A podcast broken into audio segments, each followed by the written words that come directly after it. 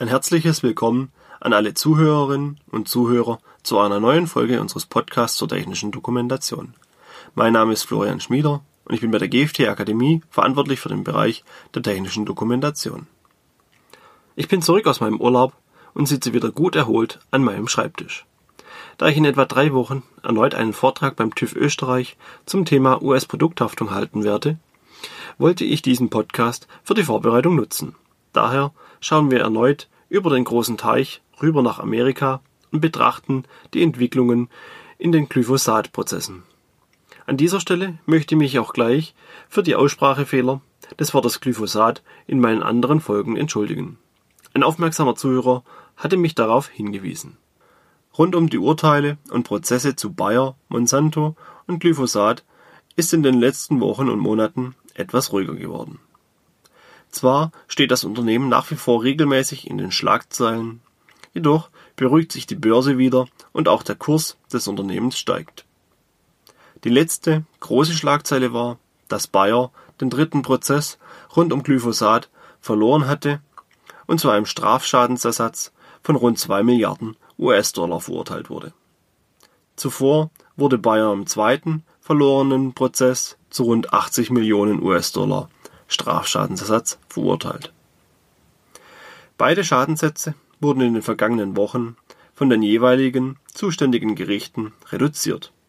Aus 2 Milliarden US-Dollar des dritten Prozesses wurden rund 86 Millionen und aus den 80 Millionen des zweiten Prozesses wurden 25 Millionen. Die Begründung von beiden Gerichten ist dabei dieselbe. Strafschadensersatzzahlungen sollen verhältnismäßig zu den normalen Schadensersatzzahlungen passen und maximal das Vierfache davon betragen. In beiden Urteilen hatte die Jury eine wesentlich höhere Strafschadenszahlung angesetzt. Im dritten Prozess lag dabei der Schadensersatz bei 50 Millionen US-Dollar. Die Jury hatte sich jedoch auf die genannten 2 Milliarden US-Dollar Strafschadensersatz geeinigt. Diese Strafschadens Zahlungen werden dabei neben den eigentlichen Schadensersatzzahlungen festgelegt und sollen für Unternehmen verwendet werden, die absichtlich schädlich und boshaft gehandelt haben. Zu diesem Zweck fallen sie höher als die Schadensersatzzahlungen aus und sollen so der Abschreckung dienen. Diese Strafschadenszahlungen gibt es nur in den USA. In der Europäischen Union und Deutschland gibt es nur den einfachen Schadensersatz. Die Reduzierung der Summen wurde durch Bayer ausgelöst. Nach der Niederlage in den einzelnen Prozessen kündigte das Unternehmen jeweils Einspruch an und forderte eine neue Verhandlung und die Reduzierung der Schadenssummen. Die Gerichte kamen nun der Reduzierung aufgrund der Unverhältnismäßigkeit nach und begründeten es auch entsprechend. Beide Gerichte betonen dabei jedoch, dass der Schuldspruch gültig bleibt und Bayer nach wie vor schuldig ist.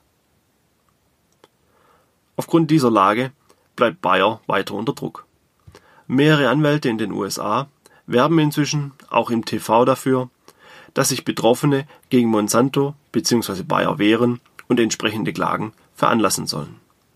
Das Ganze ist inzwischen für die Anwälte ein profitables Gebiet geworden. Das zeigt sich auch an den angesammelten Klagen, die vor Gericht eingereicht wurden. Waren es im Mai noch rund 13.500 Klagen so sind es inzwischen rund 18.400 und vermutlich steigt diese Zahl noch weiter an. Auf der anderen Seite steigen wiederum die Kosten und Verluste für Bayer, und zwar so sehr, dass der Vorstand bei der Versammlung im April nicht entlastet wurde. Ein bisher einmaliges Geschehnis für einen DAX-Konzern. Der Grund dafür ist nachvollziehbar. Bayer kaufte Monsanto für rund 63 Milliarden. Der Wert des Bayer-Konzerns ist inzwischen durch diese Prozess- und Klagewelle auf knapp unter diesem Kaufpreis gesunken. Der Aktienkurs ist etwa um 37 Prozent gesunken, das Unternehmen hat rund 31 Milliarden Euro an Börsenwert verloren. Doch wie geht es nun weiter? Richter Vince Chabria hat eine Mediation zwischen den Klägern und dem Konzern angeordnet. Bei ihm liegen mehrere hundert Klagen gebündelt vor. Der Vergleich könnte die Lösung für Bayer werden. Als Mediator hat er Ken Feinberg berufen. Feinberg ist ein renommierter Experte für Entschädigungsfragen und hat sich in der Vergangenheit mit den Entschädigungen für die Opfer und Hinterbliebenen der Anschläge des 11. September oder der Ölkatastrophe im Golf von Mexiko beschäftigt. Beide Seiten sitzen aktuell an den Verhandlungen des Vergleichs und haben jeweils ihre eigenen Forderungen. Bayer fordert, dass der Vergleich für alle laufenden und zukünftigen Klagen gelten muss, um so ein kalkulierbares Risiko zu bekommen. Auch soll sich der Vergleich in einem vernünftigen finanziellen Rahmen bewegen. Die Kläger hingegen fordern vor allem einen Warnhinweis auf den Produkten, dass diese Krebs auslösen können.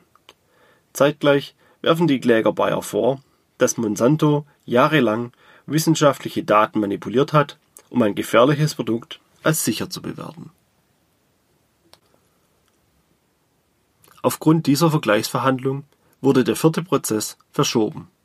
Dieser sollte jetzt im August des Jahres starten, wurde aber auf Hinblick der Vergleichsverhandlungen in den Januar 2020 verschoben. Denn eventuell kann der Prozess mit dem Vergleich vermieden werden. Doch wie läuft so ein Vergleich eigentlich genau ab? Im Zuge der Verhandlungen einigen sich beide Seiten auf die entsprechenden Punkte. Es wird festgelegt, wer entschädigt wird und welche Kriterien er erfüllen muss, um die Entschädigung zu erhalten.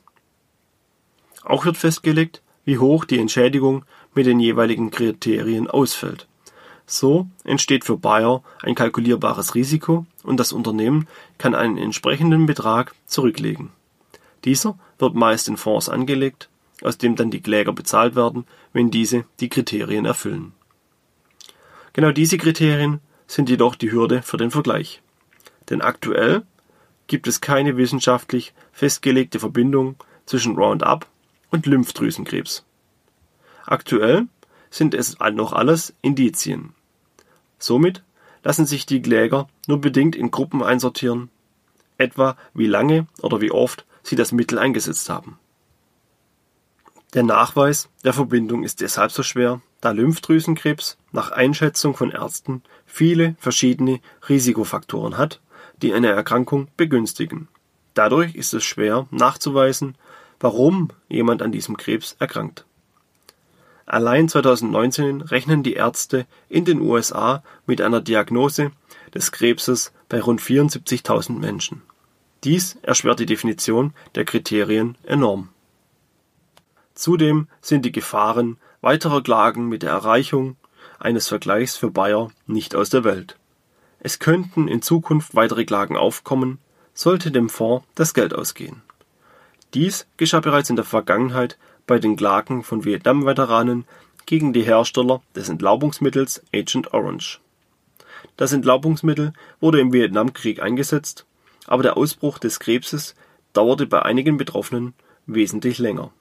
Als es dann soweit war, waren die Kosten des Fonds ausgeschöpft und leer und die Opfer verklagten wieder die Chemiehersteller. Somit ging dort das Ganze wieder von vorne los. Neben dem möglichen Vergleich brodelt es in den USA auch an einer anderen Stelle. Wie in einer anderen Folge erwähnt, vertritt die amerikanische Umweltbehörde EPA nach wie vor den Standpunkt, dass Glyphosat ein sicheres Mittel ist. Der Bundesstaat Kalifornien sieht dies hingegen nicht so. Kalifornien lässt daher vor allen Produkten, die Glyphosat beinhalten, warnen. Die EPA hingegen kritisiert dieses Verhalten und bezeichnet es als Panikmache. Der Streit geht dabei so weit, dass die EPA inzwischen droht, keine Aufkleber mehr zu genehmigen, die vor Krebs warnen.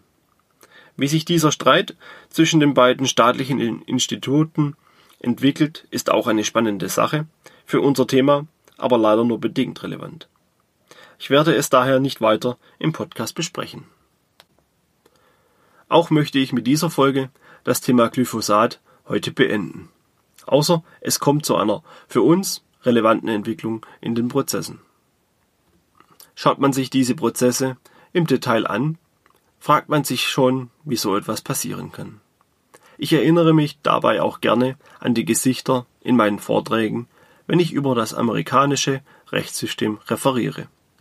Oft sind viele Zuhörer entsetzt, wenn ich Systeme wie die Jury erkläre.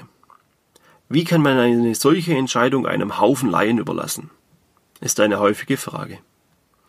Dabei kann man solche Debakel wie das von Bayer mit entsprechender Unterstützung von Experten vermeiden. Man sollte nur nicht blauäugig und spontan beschließen, ab morgen seine Produkte auf dem amerikanischen Markt verkaufen zu wollen oder eine Firma zu kaufen ohne gründliche Hintergrundrecherche. So kann man Schadensersatzklagen vermeiden und hohe Beträge einsparen. An dieser Stelle möchte ich auf meinen anderen Podcasts der Reihe verweisen. Diese bilden eine gute Grundlage im Hinblick auf die Anpassung der technischen Dokumentation für den US-Markt. Sollten Sie diese noch nicht gehört haben, fasse ich Ihnen diese hier kurz zusammen. Erstens. Beschäftigen Sie sich mit den Zielgruppen Ihres Produktes. Nur so können Sie die benötigten Informationen für Ihr Produkt bereitstellen. Zweitens. Vergessen Sie die Fachkraft. In den USA gibt es keine Fachkräfte, die wie in Deutschland ausgebildet werden. Das Ausbildungssystem dort ist ein komplett anderes. Drittens. Beschäftigen Sie sich mit amerikanischen Normen und Richtlinien, in der Dokumentation vor allem mit der Normenreihe ANSI Z535. Viertens. Gestalten Sie Sicherheits- und Warnhinweise entsprechend den Normen. Fünftens. Vergessen Sie Europa. Amerika ist ein anderer Kontinent, die Amerikaner eine andere Kultur. Beschäftigen Sie sich mit den Gegebenheiten und Abläufen vor Ort und den Menschen. Die Unterschiede sind größer, als Sie denken. Beispielsweise möchte ich an dieser Stelle den Fire Brigadier erwähnen, einen Brandschutzbeauftragten des jeweiligen Ortes, der die Maschine abnehmen und freigeben muss, bevor sie in Betrieb genommen werden darf. Sechstens. Halten Sie sich an die Gesetze und Richtlinien in den USA. Siebtens. Lassen Sie Ihre Dokumentation von Experten wie uns oder darauf spezialisierten Anwälten auf Haftungsrisiken überprüfen.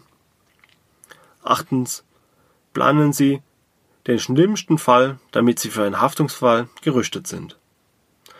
Und neuntens und letzter Punkt. Übersetzen Sie Ihre Dokumente in alle geforderten Sprachen. Und Englisch ist nicht dasselbe wie US-Englisch. Und nun sind wir wieder am Ende der heutigen Folge. Ich hoffe, Ihnen hat diese Folge gefallen und dass Sie auch wieder beim nächsten Mal einschalten. Vielen Dank fürs Zuhören. Bis zum nächsten Mal.